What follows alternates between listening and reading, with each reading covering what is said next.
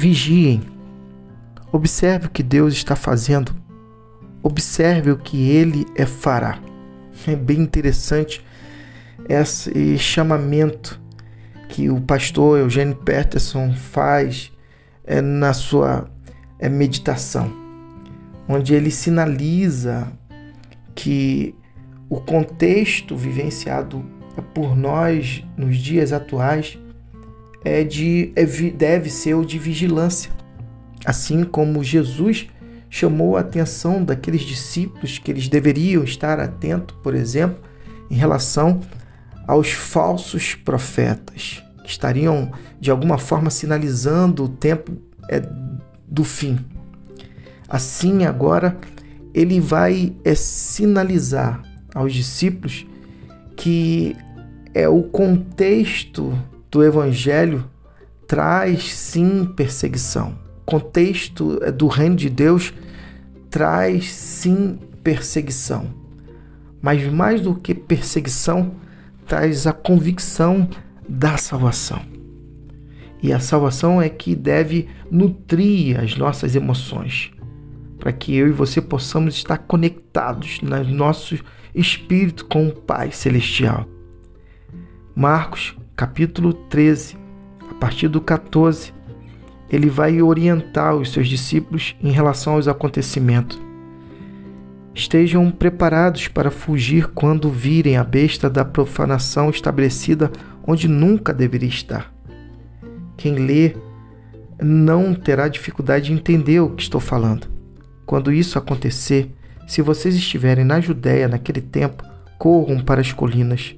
Se estiverem trabalhando no quintal, não voltem para buscar nada em casa. Se estiverem no campo, não voltem para buscar agasalho as grávidas e as que amamentam sofrerão mais. Orem para que isso não aconteça no inverno. Serão dias difíceis. Nada parecido aconteceu desde que Deus fez o mundo, nem depois haverá. Se esses dias de aflição seguisse o curso normal, ninguém suportaria. Mas, por causa dos escolhidos de Deus, a aflição será encurtada.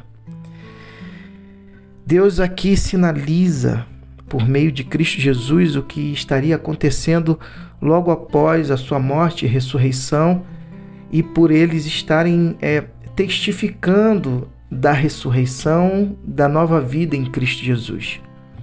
Que a história é, iriam, iria colocar eles nas circunstâncias, por exemplo, da invasão é, de Jerusalém, e das, da, deles estarem sendo subjugados por Roma e serem dispersos é, em todo o mundo.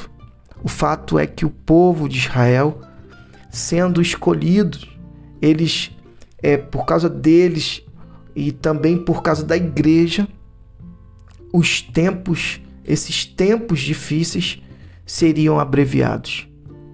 Com certeza, o tempo de Deus para nós é o melhor tempo. Tempo de aprendizado. É isso que eu aprendo com esse contexto em que Jesus orienta os seus discípulos.